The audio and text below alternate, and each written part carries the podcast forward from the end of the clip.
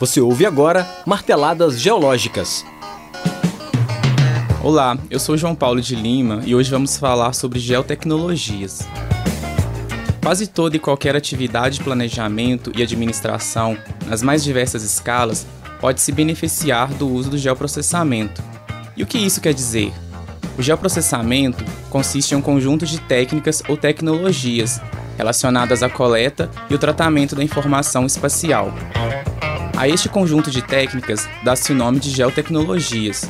De modo mais específico, ela engloba de forma isolada ou em conjunto os sistemas de informações geográficas, que utiliza recursos de computação gráfica e processamento digital de imagens para associar informações geográficas a bancos de dados convencionais. Abrange o sensoriamento remoto, que agrega tecnologias de sensores imagiadores e também não imagiadores. Inclui sistemas de posicionamento global, o uso de drones, a topografia e a cartografia.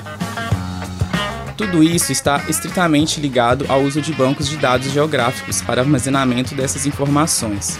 A depender do estudo a ser realizado, passa pelo tratamento e análise, que engloba modelagem de dados e geoestatística, que reside na sua capacidade de possibilitar a elaboração de modelos espaciais, ainda que seja em situações onde a quantidade de informações espaciais é restrita.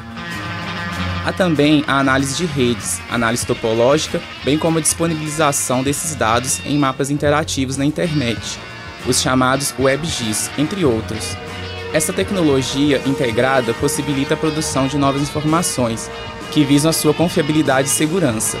A facilidade de uso e agilidade nas atividades humanas no que se refere ao monitoramento, planejamento e tomada de decisões relativas ao espaço fisiológico, geográfico e nas mais diversas ciências.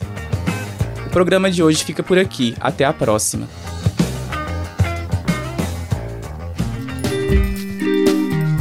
Marteladas Geológicas. Coordenação: Professora Adivane Terezinha Costa. Edição de áudio e sonoplastia: Lucas Miranda, Patrick Duprá e Cimei Gonderim. Direção de rádio: Danilo Nonato e Glaucio Santos. Realização: Central de Comunicação Público e Educativa, Rádio FOP 106.3 FM, Fundação Educativa de Rádio e TV Ouro Preto e Universidade Federal de Ouro Preto.